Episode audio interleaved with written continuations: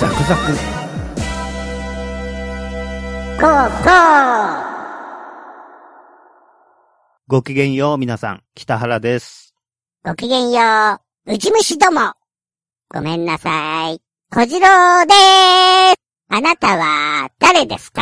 僕ですか？あなたですよ。ここにはあなたしかいませんよ。だから、北原ですよ。北原さん。俺は、悲しいよ。なんで？水谷優子さんが死んじゃったよ。水谷優子ね。僕らの青春を彩ってくれた声優さんがまた一人死んじゃいましたね。2016年5月17日、51歳で生涯を閉じたそうですよ。悲しいよ。まあ、公私ともに充実した人生だったんじゃないでしょうかね。僕らの世代では、馴染み深い声優さんでしたね。90年代くらいに注目した声優の一人だよね。たくさんの仕事をしていたけど、北原さんは思い出に残ってるものはある？先日 PS ビータを買いましてね。早速、イブバーストエラーをプレイしてた矢先でした。そうだね。イブバーストエラーにも出てたね。イブだと、プリンちゃんを演じてたね。探偵事務所に居候する中近東の女王様だよね。コミカルなキャラクターを可愛く演じてましたよね。イブバーストエラーというと、ちょっと前にも、本田千恵子さんが死んじゃったよね。弥生役の声優さんですね。2年前でしたっけ？同じ頃、本部長役の野沢那智も死んじゃったんですよ。野沢那智は、北原さんお気に入りの声優だったよね。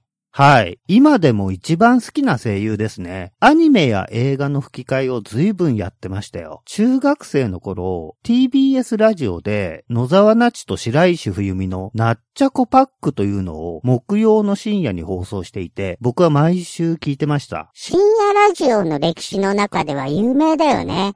俺は、オールナイト日本派だったから、TBS の方は聞いてなかったんだけど、声優さんのラジオの走りなんだろうね。その、なっちゃこパックっていうのは、どんな内容だったの？野沢那智と白石冬美が取り留めもなく日常の出来事とか、そういったことを話すラジオでしたね。二人とも声優さんですが、アニメの話なんかはあまり記憶にないですね。おそらく大学生かそれ以上を対象にしてる感じでしたよ。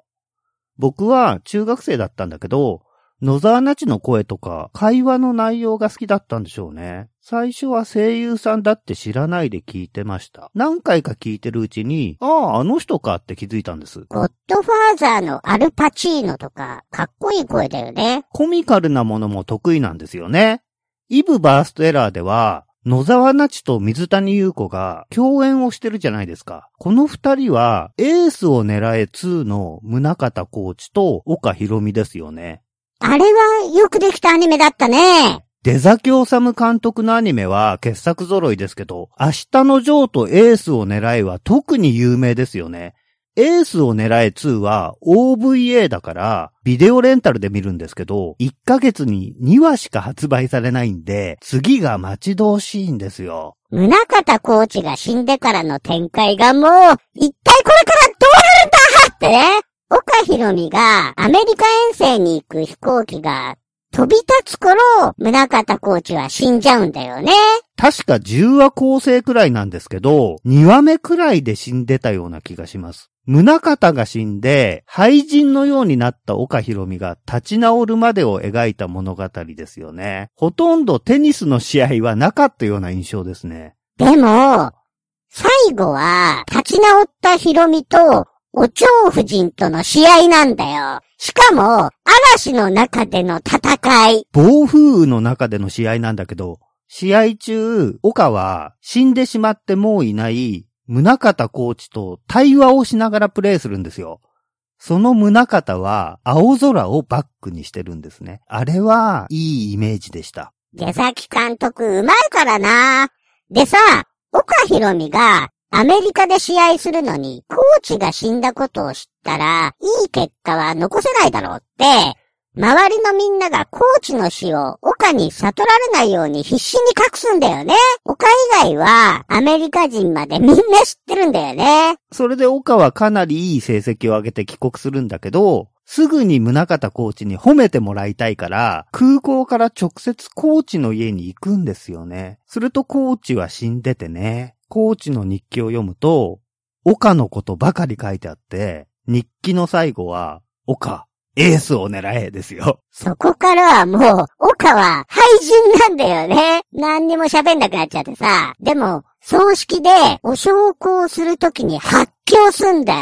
ギャーって叫んで、葬式の白い花を撒き散らしてさ。あれはすごいですね。岡ひろみの声は、高坂誠がテレビアニメ2つと劇場版とやってたんで、その印象は相当強かったんですけど、水谷優子は貢献しましたよね。葬式のシーンも迫力でしたけど、最後の試合の時もボールを打つ時、てやーって叫んで、そうそうそうそう。声優が変わるってことで、最初はすごく不安な気持ちで見始めたけどさ、よかったよね、水谷優子。だんだん水谷優子の方がいいんじゃないかって思い始めてね。水谷優子というと、北原さんがたまに歌う歌があるじゃん。マッチョマッチョ、マッチョマン。俺は強いぞ、マッチョマン。これが男だ。でしょ？知らない人には狂ったと思われるから、はい、ちゃんと説明して。バフィー・ザ・ヴァンパイア・キラーというアメリカのホラードラマで主人公のバフィーの声を水谷優子が演じてたんですよ。そのドラマの中で、バフィーがビレッジピープルのマッチョマン、この歌を歌うシーンがあるんですね。でも、日本語吹き替え版では、水谷優子がメロディーを微妙に変えて歌ったんですね。おそらくは、著作権的なことなんだろうけどね。でも逆に面白くってね、バフィー役のサラ・ミシェル・ゲラーは、水谷優子の持ち役でしたね。ハリウッド版の呪音の吹き替えもやってました。世間的に有名なのは、ちびまる子ちゃんのお姉さんなんだろうね。僕が思い入れあるのは、岡ひろみとバフィーかな。俺は、マシンロボのレーナだな。あとは、ビバリーヒルズ青春白書とかね。まあ人気声優と言われるような人の一人でしたね。だから、水谷優子も含め、イブバーストエラーは、声優さんの声を噛み締めるような気持ちで今、プレイしてますよ。どのあたりまで進んだ？氷室京子はもう出てきてるの？出てきてますよ。中近東のテロリストによって、最初の殺人が行われたあたりまで進みました。毎日1時間くらいずつ、じわじわとやってますよ。首、切断みたいだね。あれは、アルカイダとか意識してるんだろうね。当時は知らなかったですけどね。プリンは海峡都なんだけど、戒律に甘いという面では、日本人から見ると良い女王様ですよね。うん、でも、礼拝してるとき、前を通られて怒り狂うんじゃなかったっけ？お、よく覚えてますね。そこはやはり、信仰心は熱いんでしょうね。でも、水着を選ぶとき、露出度の高いやつを選んだり、現代的なんですよね。イブバーストエラーに出てくる水着は、蒸気を逸してるからな。特に、マリナの水着とかね。エロいですよね。そういえば、主人公は、マリナと小次郎なんですよね。小次郎くんと同じ名前ですよ。そうだね。俺がプレイしたら、相当ゲーム世界に没頭できそうじゃん。あ、そうか。氷室京子が俺の名前を呼んでくれるんじゃねえか。そうですね。プリンも、水谷優子の声で、小次郎様って言ってくれますよ。イブバースエラー、侮れねえ。今日はもう、イブの話しようか。ビータでバーストエラー R が発売されて間もないので、今はやめておきましょう。数ヶ月後にならね。そうだな。じゃあ、話を変えて、今日も、このザクザクゴーゴーをね、収録しに、浅草の北原さんのお家にやってきたんですけど、北原さん、浅草ってなかなかの観光地じゃないですか。もっとこう、錆びれてるというか、こんなに大勢の人がいるとは予想外でしたよ。今日は休日だから、特に観光客の数も多いでしょうね。休日では歩くのも大変ですよ。地獄。雷門から中見世通り、浅草寺は特に混みます。そうなの？こういうところに住んでて、観光客が邪魔な時もあるんじゃね？急いでる時なんかは、誰かこの人たちを消してくれって思ったりね。そんな、ゴルゴ13みたいな人が都合よく浅草にいるわけないじゃないですか。でも、浅草って国際的だよね。とにかくもう外国人の数が半端ないもん。もう、様々な言語が飛び交ってるじゃないですか。中国語がすごいね。他にも得体の知れない言語が飛び出してましたよ。まあ観光地だから。小次郎くん今日は中見世から伝法院通りを通ってきたんですか？なんか、江戸時代っぽい店が並んでるとこ歩いてきたよ。そこが伝法院通り。ここは浅草ロックね。ロックって、ロックンロールのロックじゃなくて、1区、2区、3区のロックなんだね。そうそう。浅草ロック座。ストリップ劇場の老舗ですね。まだありますよ。それは素晴らしいことじゃないですか。なんか面白いとこ紹介してよ。喫茶店ピーターはおすすめかな？喫茶店？なんか面白いの？紙芝居の黄金バットの絵を描いてた片浩二さんが描いた壁画があるんですよ。浅草の様々な娯楽文化を描いたもので、その中に片浩二さんが最後に描いたという黄金バットもあります。へえ。絵が見れるんだね。北原さんは絵がお好きですもんね。なんか貴重な絵なんだろうね。他にはなんかある？浅草寺の近くに木馬館という大衆演劇の小屋があって、その向かいで休日は源五郎さんという大道芸人の方が黄金バットの紙芝居を上演してますよ。そうなんだ。そうか、黄金バットばっかりかよ。まあこれから観光にはいい季節ですから皆さんも浅草など歩いてみても面白いんじゃないですか？北原さんに聞けば、マニアックなとこばかり教えてくれますよ。普通のガイドブックに飽きてしまったあなたは、ぜひ、北原さんに案内してもらったらいいんじゃないでしょうか。しかしもう、そろそろ夏ですね、北原さん。まあ5月とはいえ日中は結構暑いですね。北原さんは、相変わらず真っ黒いスーツを着て歩いてんの？まあそうですね。世間の人たちは、夏場は淡い色や白っぽい服を着るのに、なぜあなたは常に黒いのですか？黒い服しか持っていないからです。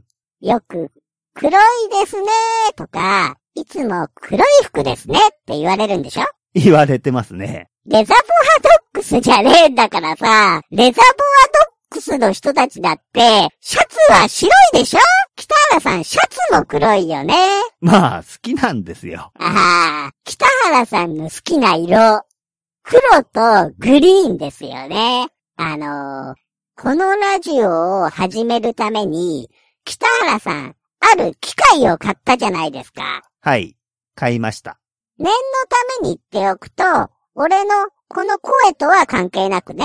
これは地声だからさ、人形はこういう声なんだよね。で、この機械さ、初めて見たとき思ったけど、こいつ、色で選んだんじゃねえかって。そうだろ？まあ、パソコンソフトでもよかったんですけど、いろいろ探してたらこれを見つけてしまって、なんか、四角い機械で、いろんなスイッチがついてるんだけど、まず本体は真っ黒なんだよね。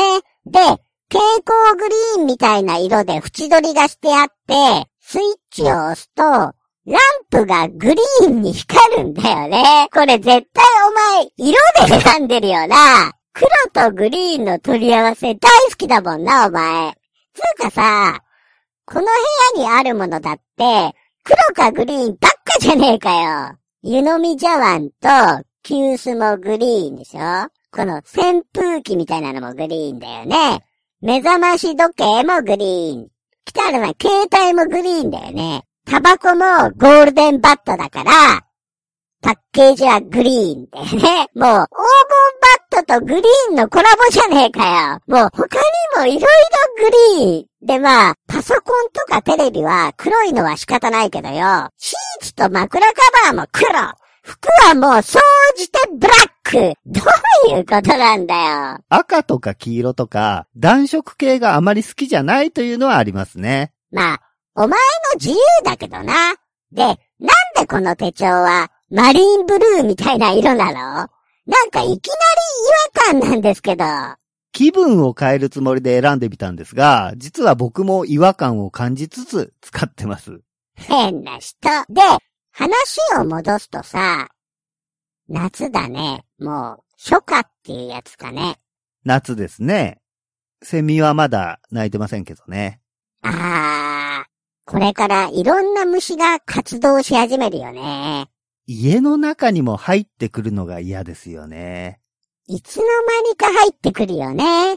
キッチンのシンクの三角コーナーとかさ、あと、ゴミ箱とかに生ゴミっぽいものを残しておくと、コバエっていうやつ湧いてくるじゃん。あれ嫌だよね。あれね。若い頃はコバエっていう名前を知らなくて、僕は学生時代生物部だったんですが、生物部では皆さん、鬱陶しいやつって呼んでましたよ。そうだね。鬱陶しいもんね。さすが生物部ですね。まあ、生ゴミなんかを放置したままね、一週間くらい旅行なんかすると、大変なことになるので、皆さん気をつけてくださいね。あー、それはもう恐ろしいことになりますよ。コバエが愛らしく思えるくらいの大惨事になるかもしれませんよ。でね、ハエ絡みも嫌なんだけど、虫の季節になるとさ、まあ、春先でも起こり得ることなんだけど、道を歩いてて、街路樹の下なんか通った時に、目の前に突然現れる虫。それはさ、羽のある虫が飛行してるんじゃなくて、木の枝から、スーッとぶら下がってくる幼虫系の虫ね。もう、あれに出くわすとさ、ああついてないついてないって、頭とか肩とか確認しちゃうんだよね。あれはもう怖いな。マッドマックスサンダードームっぽい虫ですよ。あははうん。いや、したらさ、まあ、面白いんだけどね。あえて、80年代の映画を例に出すあたり、ナイスなんだけどね。まあ、汎用性という意味では、スパイダーマンでよくね。確かに、マッドマックスサンダードームっぽいけどね。まあ、マッドマックスも新作もできたことなので、ギリギリセーフですよ。ありがとうございます。虫といえば、最近気になることがあるんですよ。何？Hulu っていう動画配信サイトがあるじゃないですか。あるね。あれでね、ホラー映画のジャンルを見ていくと、昆虫大戦争っていう映画があるんですよ。ああ、日本映画だよね。そう。松竹映画なんだけど、それはまあ、ホラーのカテゴリーでもいいだろうとは思うんですが、SF とドラマのカテゴリーを見るとね、あるんですよ。昆虫大戦争。マジか。強引だな。だから、どうしてだろうと思って調べてみたらね、確かにホラーであり、SF であり、かつ人間ドラマでもあるんですよね。タイトルからのイメージだと、よくある環境破壊の影響で、昆虫が大量発生して人間を襲いまくるって感じだけどな。どんなストーリーなの？アメリカが航空機で水爆をベトナムに運ぶ途中、昆虫軍団に襲われるんですって。その機体が墜落した島に水爆の探索をするため調査団を送る。そこがもう昆虫軍団でいっぱいで調査団の人たちがどんどん死んでいくんですって。その昆虫軍団を作ったのはかつてナチスによって虐待をされちゃった女性なんですよ。彼女の目的は、核戦争の巻き添えになるのは嫌だから、昆虫を使って人間を滅亡させてしまおうっていうことなんですね。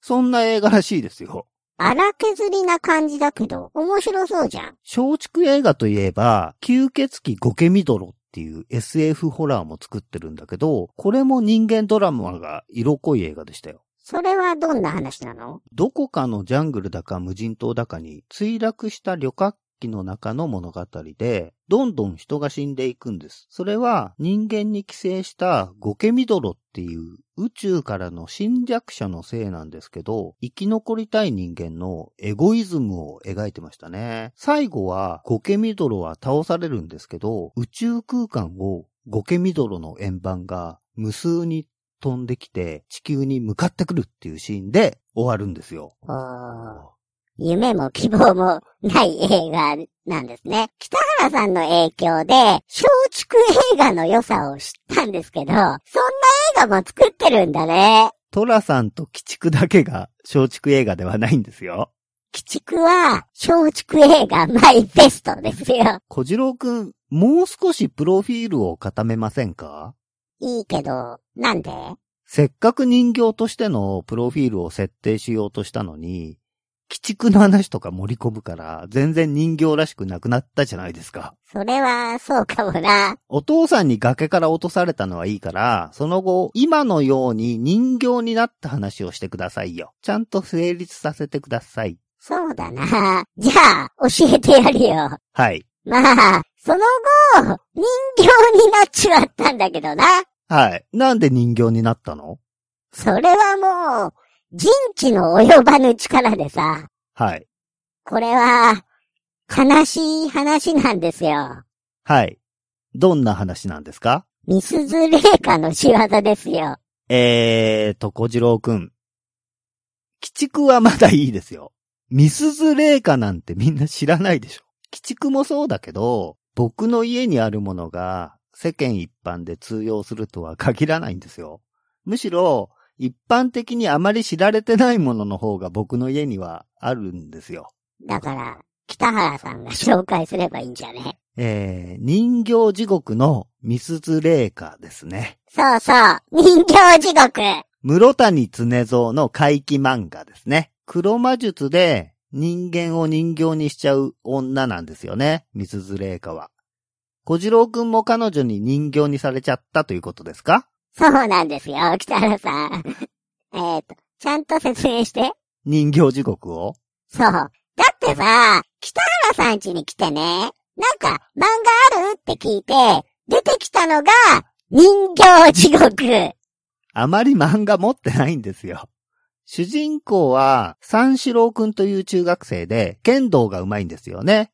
全国大会で優勝しちゃうくらい。あと、幸子ちゃんがもう、偉い中学生とは思えないエロさ。三四郎くんと妹の幸子ちゃんが夜、外人墓地のそばを歩いてると、外人の女の子が人形に襲われてるんですよ。ヘレンっていうアメリカ人の女の子。その人形は車に轢かれて死んじゃうんですけど、その車に乗っていたのがミスズレイカですね。その人形が、おっさんの顔してるんだよね。そう。剣道の大会で優勝した帰りの新幹線で、三四郎くんが子供が読んでる歴史の本を見て、ヘレンを襲った人形が、ある歴史上の人物そっくりだということに気づきます。トルーマン大統領なんですよね。トルーマン大統領ね。その時、ヘレンはもう行方不明になっていて、さらに三四郎くんの妹、幸子ちゃんも夜中にふらふらと歩いて、どこかに向かうんです。それを三四郎くんが追っていくと、ミスズレイカの家なんです。無遊病みたいに歩いていくんだよね。ヘレンもそうやっていなくなっちゃったんだよね。そう。三四郎くんが、レイカの家に侵入すると、ミスズレイカが催眠術で三四郎くんの体を操っちゃう。ついてきなさいって言って、三四郎くんもついていっちゃうんですね。体が言うこと聞かないと。で、レイカが三四郎くんに事情を説明するんですね。レイカは代々巫女の家系で、これまでに千人も人間を人形に変えてきたと話すんですよ。小次郎くんちょっと人形時刻取ってくるね。はーい。もう、家中人形だらけなんだよね。で、レイカがさ、人形たちに三四郎くんのために歌を歌っておやりって言うとね、人形たちが、ナムナムナム、ナムアミダ仏って言うんだよね。そで、カタカタカタカタカタ、う。レイカのお母さんですね。カタカタカタカタカタって、机の上で揺れてるんだよね。レイカのお母さんは、マンリガン様という頭蓋骨になってるんですよ。もともとは予言を行う巫女だったんですけど、広島原爆で死んじゃったんですね。レイカも被爆しちゃってるんですね。マンリガンのセリフね。カタカタカタカタ。黒い雨は降り続いた。呪われた放射能の雨だ。こんな悪魔の雨を降らせる権利は誰にもないはずです。神ですさえも。それで三四郎くんが言うんですよ。ヘレンと何の関係があるんだそうするとレイカが、ほほほほほ。ヘレンのお父さんは広島へ原爆を運んだ B29 のパイロットでした。つまり、レイカは広島原爆に関わった人たちに黒魔術で復讐していたという話ですね。最初に出てきた人形のトルーマン大統領は当時のアメリカ大統領なんですね。うん幸子ちゃんも、ヘレンも、全裸にされちゃうんだよね。されますね。幸子ちゃんのおっぱいが可愛いんですよね。そうそうそうそう。意外とセクシー。古来より人間は土偶や埴輪をはじめ、牛の国参りの藁人形など、ブラックマジックに人形を使ってきたという雑なことを言いますよね、ミスズレイカは。じゃあ、小次郎くんのお父さんも原爆関係者だったんですか？いや、ただの印刷工だったよ。アメリカ人じゃねえし。じゃあなんで人形にされたんですか？成り行きで巻き込まれた形？そんな適当な感じならもっとわかりやすいチャイルドプレイとかでよかったでしょなんでわざわざ人形地獄なんですか？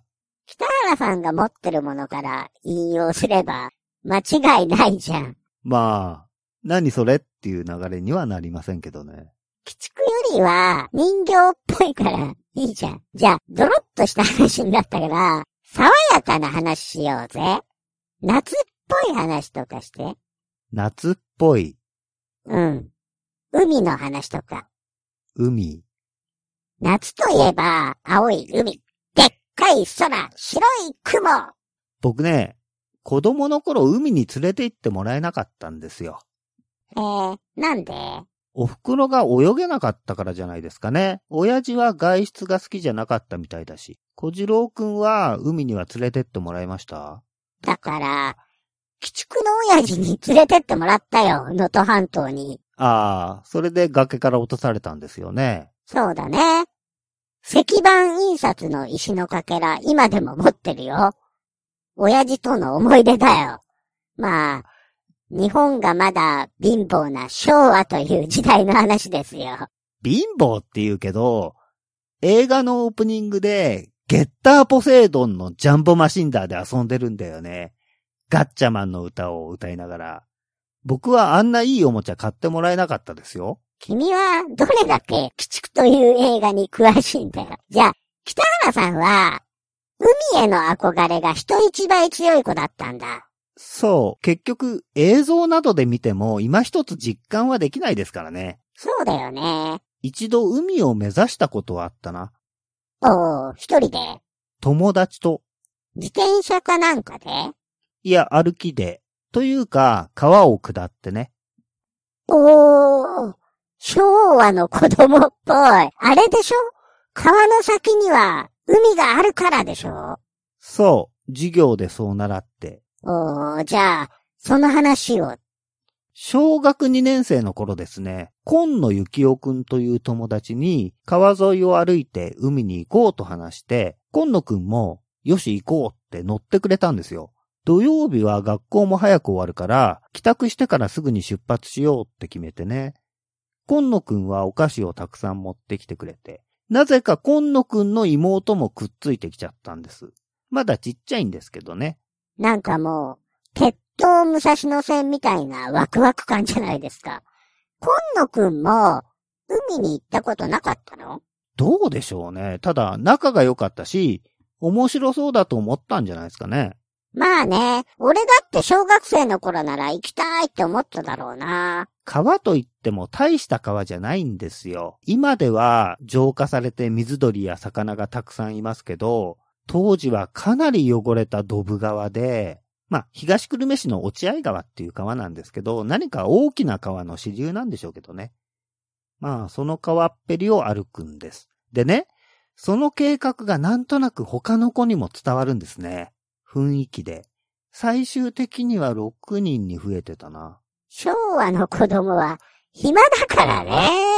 僕は、今野くんとだけ行きたかったんですけどね。川っぺりって言っても、歩けるところもあまりないんですよ。だから、川にある大きめな石に飛び移ったり、木にぶら下がったり、あらゆる方法で川の下流を目指して進むんです。でも、そんなことは、今野くんにくっついてきた妹にはできないでしょ？だから、結局今野くんだけ妹と一緒に帰っちゃったんです。でも、人数が増えて、スタンドバイミーっぽいんじゃない？死体を探しに行くやつね。井上康のアスナロ物語も、真珠の死体を探しに子供たちがね、山の中を進んでいきますよね。まあ僕は死体ではなく、海が目的でしたけどね。そうでした。ところでさ、川の中を歩いて進んだ方が楽なんじゃないの？ほら、ドブ川だから。あと、難関を乗り越えていく感じが冒険っぽくて楽しかったんじゃないかな。なるほど、そうだよね。北原さんは子供の時から冒険への憧れを抱いてたんだね。そうかそうか。それで、大人になっても、知床の大自然の中、一人で崖から落ちそうになったりしてるんだね。そう言われてみればそうですね。ずっとそういうことが好きなんですね。はい。続きは？川べりを進むことができなくなって、じゃあ川沿いの道を川に沿って進もうと決めて、歩き始めたんですね。ですが、さっきまでのように苦労して進むのとは違って歩くだけじゃないですか。そうだね。僕は海が見たいな、早く進まなきゃって思ってるから、どんどん歩いていけるんですけど、他の子はそもそも目的もよく理解しないままついてきたような形なんで、退屈し始めるんですよ。空に向かって石を投げるバカが出てくる。それがある子の頭にヒットしてもう流血ですよ。ついに血が流れましたか？一気にマジな冒険になってきましたね。で、その血まみれの子ともう一人を先に返して、残ったのはもうやる気ない感じのメンツですからね。結局しばらく歩いたら、日も暮れてきて、もう帰ろうとか言い出して、それで終わりですね。海は見れなかったんだね。結構遠くまで行ったの？街からも出てもいませんでしたね。5、6時間はワイワイやってたんですが。まあ、北原さん、その、挑戦する精神がいいよ。今野くんとは、リベンジの計画はしなかったの？今野くんはその後引っ越してしまったんですよね。なんか、それもドラマチックだね。もしかしたら、今野くんは川に落ちて死んだのかもしれませんね。その痛々しい記憶を今野くんが引っ越したという記憶に塗り替えたのかも。カンパネルラーですね。銀河鉄道の夜。つうか、お前、なんでそんなこと言うんだよ。少年時代の友達の思い出に対して何言ってんだよ。あるいは僕が今野くんを川に突き落として殺したのかもしれませんね。どういうことなんだよ。今野くんもし生きてて、これを聞いてたら、北原さんにメールしてあげてください。えーと、昭和40年代東久留米に住んでて引っ越していった今野幸雄くんね。今野くんのメールは次回届くと思うので、それまで待つとして、今回は他の方がくださったメールを読みましょうか。おー、もうメール来たんだ。すげえ。しかも小次郎さんが望んでいた子供からのメールですよ。おー、マジか。この子住所と学校まで書いてきてくれたんですが、読まない方がいいですよね。そうだね。所属部隊まで書いてきちゃったんだね。基本このラジオを聞いてる人はジオン軍だから書かなくてもいいよ。小学3年生のまきちゃんからです。こんにちは。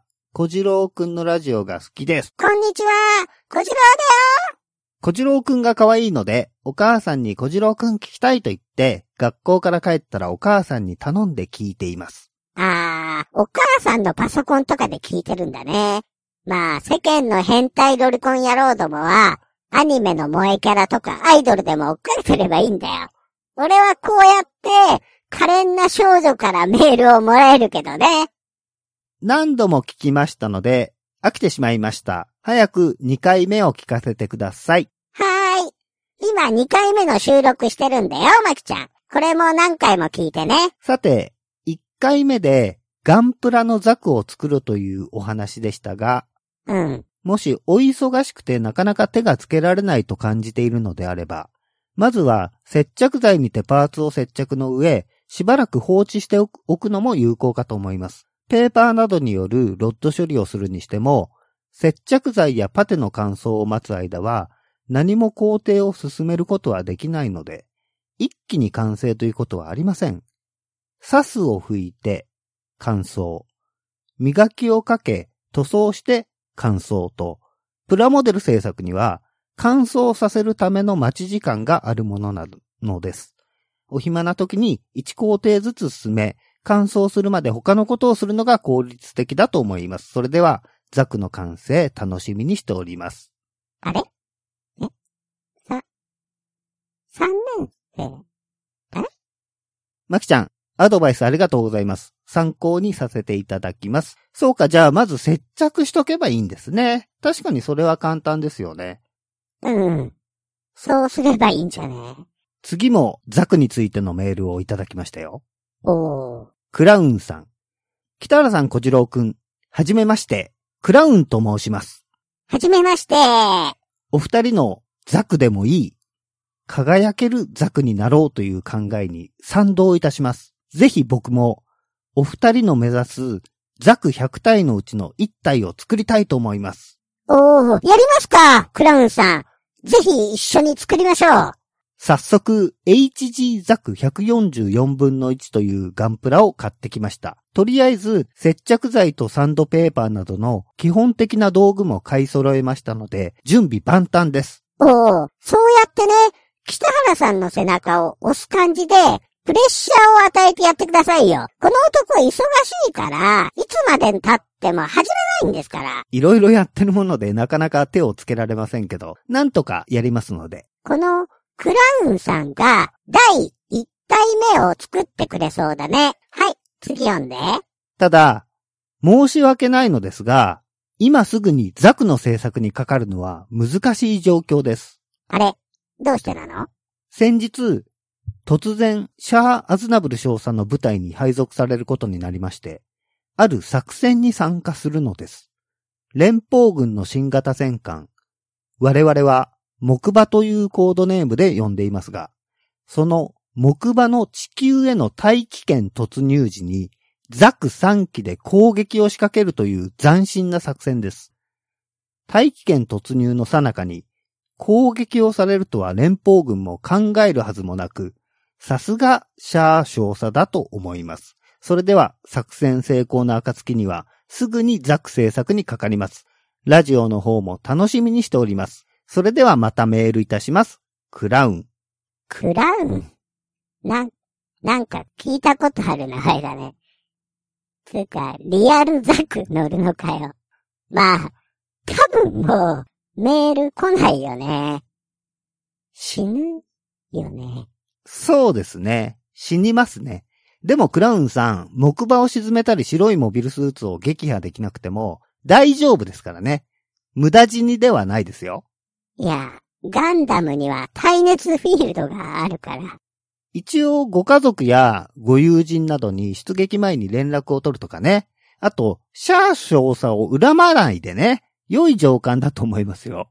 そうだね。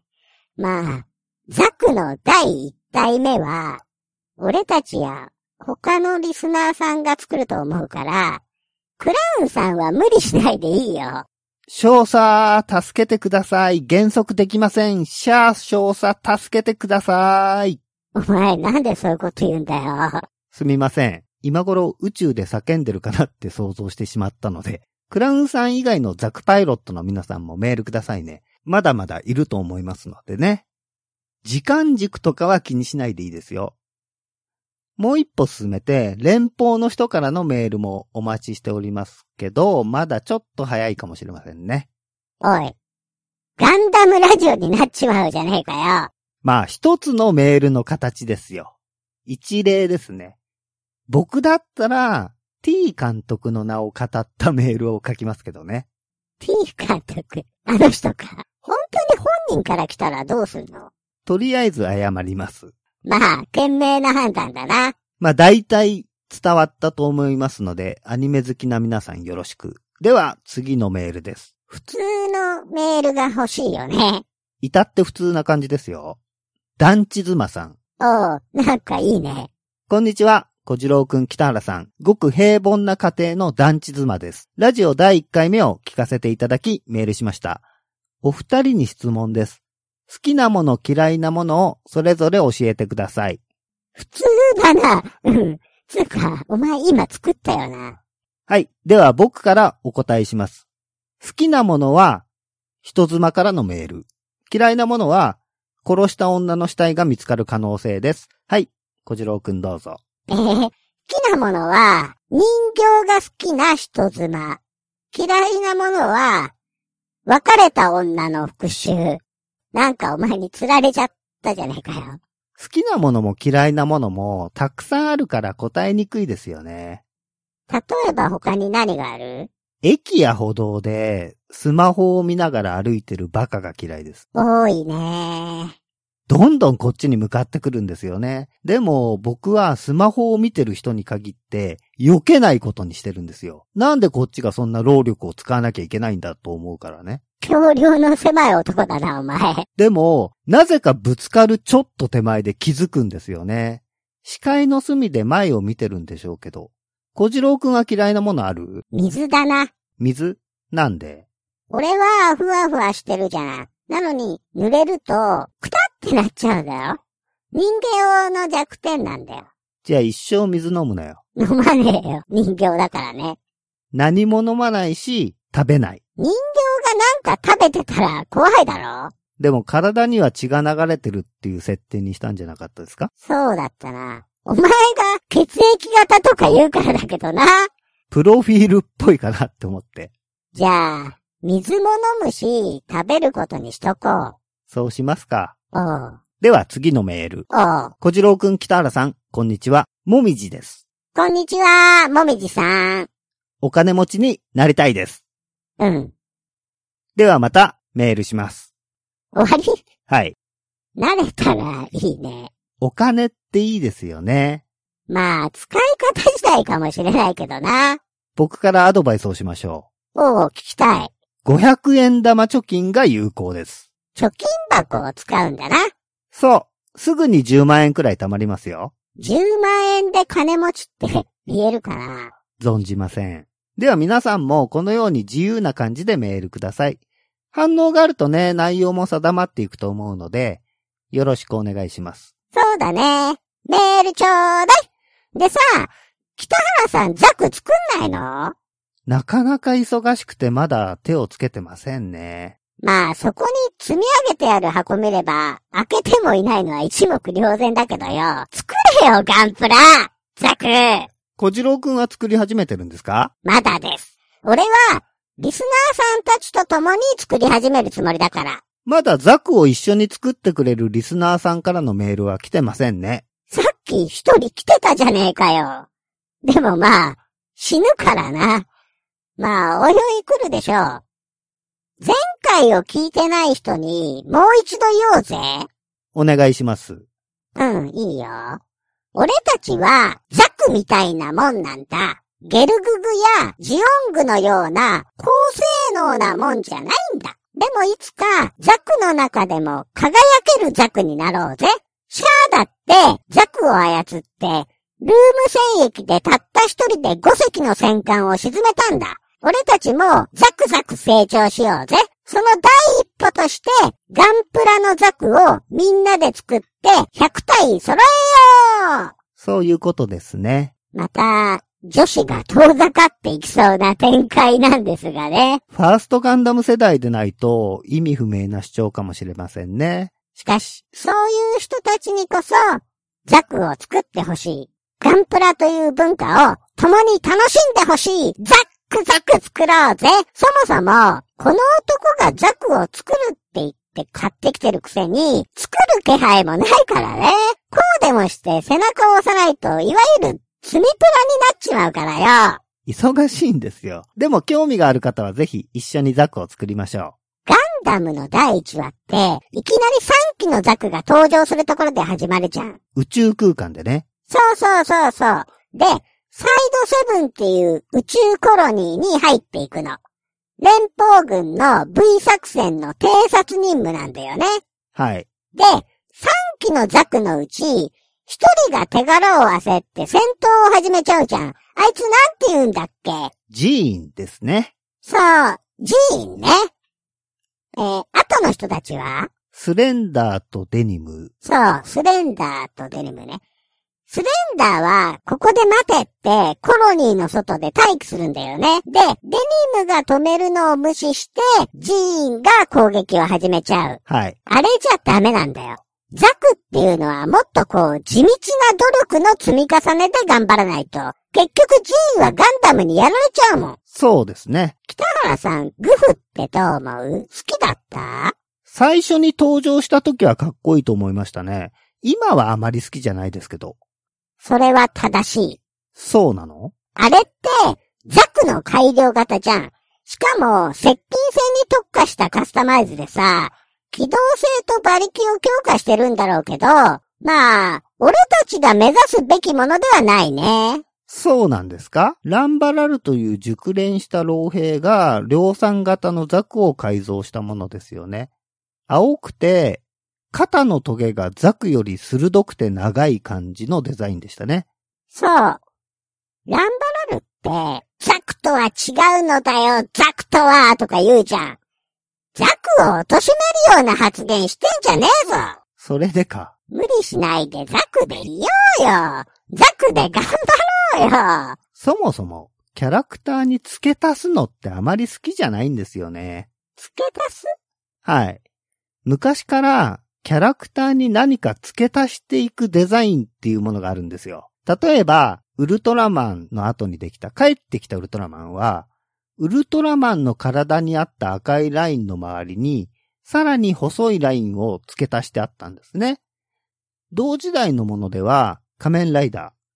仮面ライダーも途中から腕と足に白いラインが付け加えられたんですよ。アニメだと、マジンガー Z の続編のグレートマジンガーは、デザインはマジンガー Z のようなんですけど、頭部が尖っていたりね、そういう付け足しのデザインっていう流れがあるんですよ。ああ、そういうことするよね。ただ子供のものとしてならそれはいいと思うんですね。子供は絵を描いてさらにいろいろ付け加えていったりする。そうやって自分の描いた絵をパワーアップさせて遊ぶんですよね。ああ、ロボットとか怪獣を描いてから、腕にドリルをつけたり、翼を生やしたりするよね。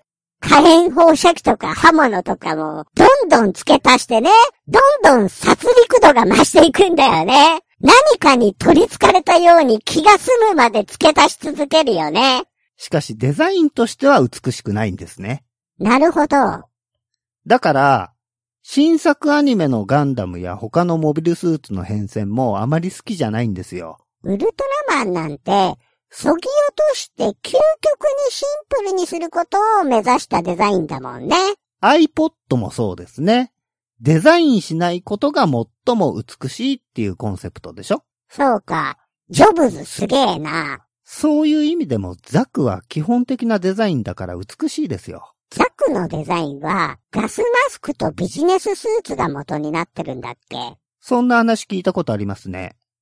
富野監督は、ジオン軍のモビルスーツはザクだけで行きたかったっていう話もありますよね。スポンサーの玩具メーカーがそれを許さなかったでしょうけど。だとしたら、このザクザクゴーゴーの方向性は、富野監督としては喜んでくれるかもな。バカがなんかやってるって思われるだけですよ。そうか。こんなにザクを押してるのにな。北原さんお得意の動物の話でも入れとく？いいですけど、何について話しますかね？北原さんが一番得意な熊をここらでちょっと入れとこうよ。北原さんは熊の取材みたいので散々無謀なことしてるじゃん。学者でもないのに。よく知らなかったね。というより、野生の熊を探し求めて山中を歩いたりしてるのは知ってるけど、熊に会ったことはあるの？山中では出会えませんね。船の上からヒグマを見たくらいですかね。熊に襲われる人は毎年何人もいるんでしょ？あえて熊がいる山を歩き回ってるのにどうして出会えないんだろうね。やはり熊の行動範囲が半径数十キロに及ぶので、ある程度の偶然性がないと出会えないんでしょうね。さらに熊は人間を恐れて隠れるので、もしかすると熊がじっと身を潜めている茂みの横を僕は通り過ぎたりしてるのかもしれません。一度、茂みの中に何かが走っていく音は聞いたことありますよ。へえ、ドキドキするね。それはいつどこで？数年前ですね。長野県の戸隠山の自然公園に、毎年7月25日、ある決まった日に、月のアグマが結集するらしいんですね。その時期は、水芭蕉の実が熟すので、それを食べに集まるんだって。それで、近くのキャンプ場にテントを張って、夜中に熊が出るらしい森に入っていったんですよ。ライトをつければ熊は逃げてしまいますから、真っ暗な森の中をなるべく音を立てないように歩いてたんですね。無論、クマスプレーとナタをいつでも使えるようにして、外傷薬と包帯も持ってね。正気の沙汰じゃないですね。で、その時、背後でカサッと音がしたと思ったら、振り向く間もなく、ザザザッと大きな音を立てて、何かが横切っていきました。茂みが揺れるのだけは見えたって感じです。怖かった？そうですね。嫌な汗をかきました。姿が見えないのが怖いね。熊だったのかな？よく熊が出没する森ですけど、山の中ですからね、いろんな生物がいるでしょうね。山菜採りをしている人が、よく熊に襲われるのは注意をしないで下ばかり見ているからだと言われてますよね。僕のように緊張感を持って武器を携えているような人間には、熊も危険を察知して近づかないのかもしれません。なるほどね。もう、若者ではないんだから無理をしないようにしたらいいんじゃねえかな。最近は熊の取材はしてないですよ。忙しいみたいだしね。アスカちゃんもいるからなかなか遠くにも行けないだろうしね。でもさ、いろいろやるのも結構なんだけど、優先順位っていうものがあるだろありますね。お前が今一番にやるべきことは何なんだよ？仕事でしょうね。仕事から帰ったら少しは時間あんだろ？まあ寝る前に少しは。ザク作れよ、ザク。お前が率先して作れよ。ザクザクなんだからよ。いずれ作りますよ。近いうちにね。いずれとか言ってんじゃねえよ。今日作れよ。俺がリスナーの人たちに呼びかけたりしてんだからよ。それをお前箱すら開けてねえってどういうことなんだよ。だから近いうちに作りますよ。作れって言ってんだよお前やんねえだろやれよいい歳して忙しがってんじゃねえようるせえな。じゃあ言うけどな。なんでザック作ってないかお前分かってんのかよ。なんでだよお前を作ってるからだろ俺かよ。そうだよ。お前だよ。お前が人形作れって言い始めたんだろだから作ってるんですよ。優先順位とかって言うけど、イラストか写真かなんか画像がないと、ポッドキャストの配信できねえだろだからお前の人形を優先してんだよ。なんで分かってねえんだよ。殺すぞ。すみません。すみませんじゃねえんだよ。自分が言ったことくらい覚えとけ、バカお前が寝たいだけ寝てるとき、こっちは睡眠時間削ってやってんだからな。北原さん、ごめんなさい。偉そうにほざいてんじゃねえぞ。はい。ほざきません。すいませんでした。ゴミが。はい。ゴミです。すいません。反省しろ。はい。すいません。まあ、小次郎くんを作ったら、ザクの方も手をつけていこうと思ってますので、皆さんもぜひ一緒にやりましょう。じゃあ、俺の人形は着々と完成に向かっているんですね。少しずつね。楽しみにしてるので、よろしくね。ああ。はい。でさ、ごめんなさいね。えっ、ー、と、この機械は、いろんな声を出せるんだろ？出せますよ。なんかやってみて。トランスフォーム。お、ロボットっぽい。OK カモン。メガトロン。サウンドウェーブじゃんトランスフォーマーって、映画にあったけど、昔のアニメ版の方が楽しかったよね。最初は変なアニメが始まったなって思いましたけど、だんだんハマりましたね。じゃあさ、トランスフォーマーやろうぜ。トランスフォーマーをやるんですそう。その機械使って、俺はサイボトロンをやるから、北原さんデストロンね。マジですか？うん、やろうえっ、とね、はい、やるよはい。マイスターだ生かす音楽じゃないのイエーイあれ ごめん、ちょっと待って。小次郎くん、最悪編集するから、思い切ってやっていいですよ。ほんと編集してくれんの？前回のホーンテッドカジノの時も、クイーンティナとかシンディのイラストを見てる時は、音声をほとんどカットしたんですよ。小次郎くん叫んでるだけだったし、叫び続けるから音が割れちゃってて使い物にならなかったんですよ。あー、そうですか。特にシンディちゃんのとこ短くなってたもんね。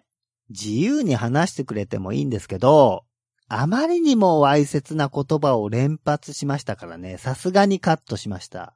小次郎くん自由すぎます。ごめんなさい。あの時はどうかしてました。おっぱいとかお尻とかはまあいいですけど、それ以上のことはなるべく避けておきましょうか。はい。ではどうぞ。マイスターをやるんですね。そうだね。マイスターとかアイアンハイドあたりがいいよね。まあご自由に。じゃあ、行きまーす。はい。ある日、荒野を走る2台の車、街に向かうサイバトロン戦士、マイスターとバンブルである。街に行くのは久しぶりだね。マイスター。そうだな。戦いばかりで、ディスコで踊る暇もなかったからな。イエーイ。楽しみだぜ。おいマイスターとバブルじゃないか。どこに行くんだい。おう、トラックス。これから街に燃料を入れに行って、ついでに遊ぶんだ。お前も来るかい？おお、いいね。見てくれよ。ちょうど塗装が傷ついちまったんだ。ラウルにでも頼んでこれをぜひ直したいね。イェーイ。じゃあ、一緒に行こうぜ。てれれれれ。はい、北原さん。その時、おい、あれを見るわ。サイバトロンのガキどもが走ってるぜ。ギャハハハハ。本当だぜ。これは面白いなからかってやろうぜ。空を飛行する3体のトランスフォーマー、デストロンの航空部隊、スタースクリームにラムジェット、そして、スラストだ。てれれれれ。えー一方、サイバトロン騎士では、よう、アダムス。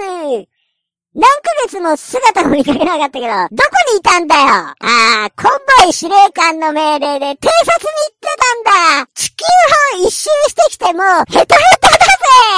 そうか、それは大変だったな。コンボイ司令官。地球を一周してきましたが、異常はありませんでした。ご苦労だった、アダムス。マイスターと連絡が取れないんだが、すまないが、もう一度偵察に行ってくれないか。えー、またですか？はい、北原さん。おらおらおら。サイバトロンね。死ね死ね。ええらうわー、デストロンのやつらだ。どうする？マイスター！え、戦いしかないでしょうてれれれれ大変ですコンボイ司令官、マイスターたちがデストロンに襲われています何なんということだサイバトロン戦士、トランスフォームキッカッカッカッカッカッてれれれれえーさあ、戦いだはい、北原さん。おい、スタースクリーム、あれを見ろ。なんだとさっさと攻撃しやがれバカ野郎。コンボイがやってきたぜ。何？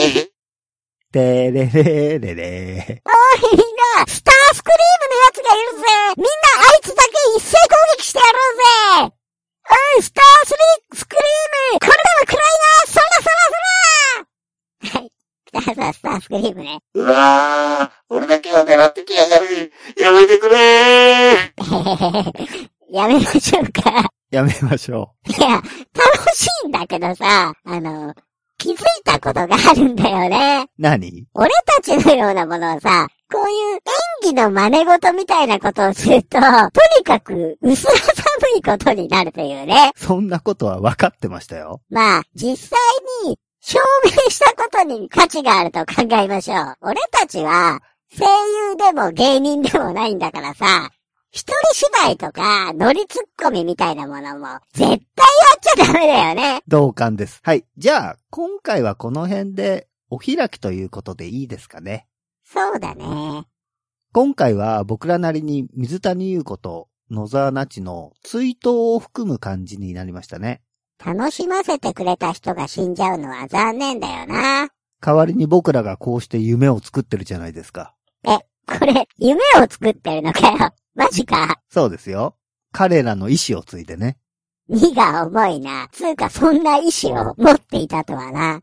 まあ彼女らが僕らに期待していたことなど1ミリもないでしょうけどね。まあ、そうだな。それでは皆さん、ごきげんよう、北原でした。ありがとう。水谷優子。ごきげんよう。ウジ虫ども。ごめんなさい。小次郎でした。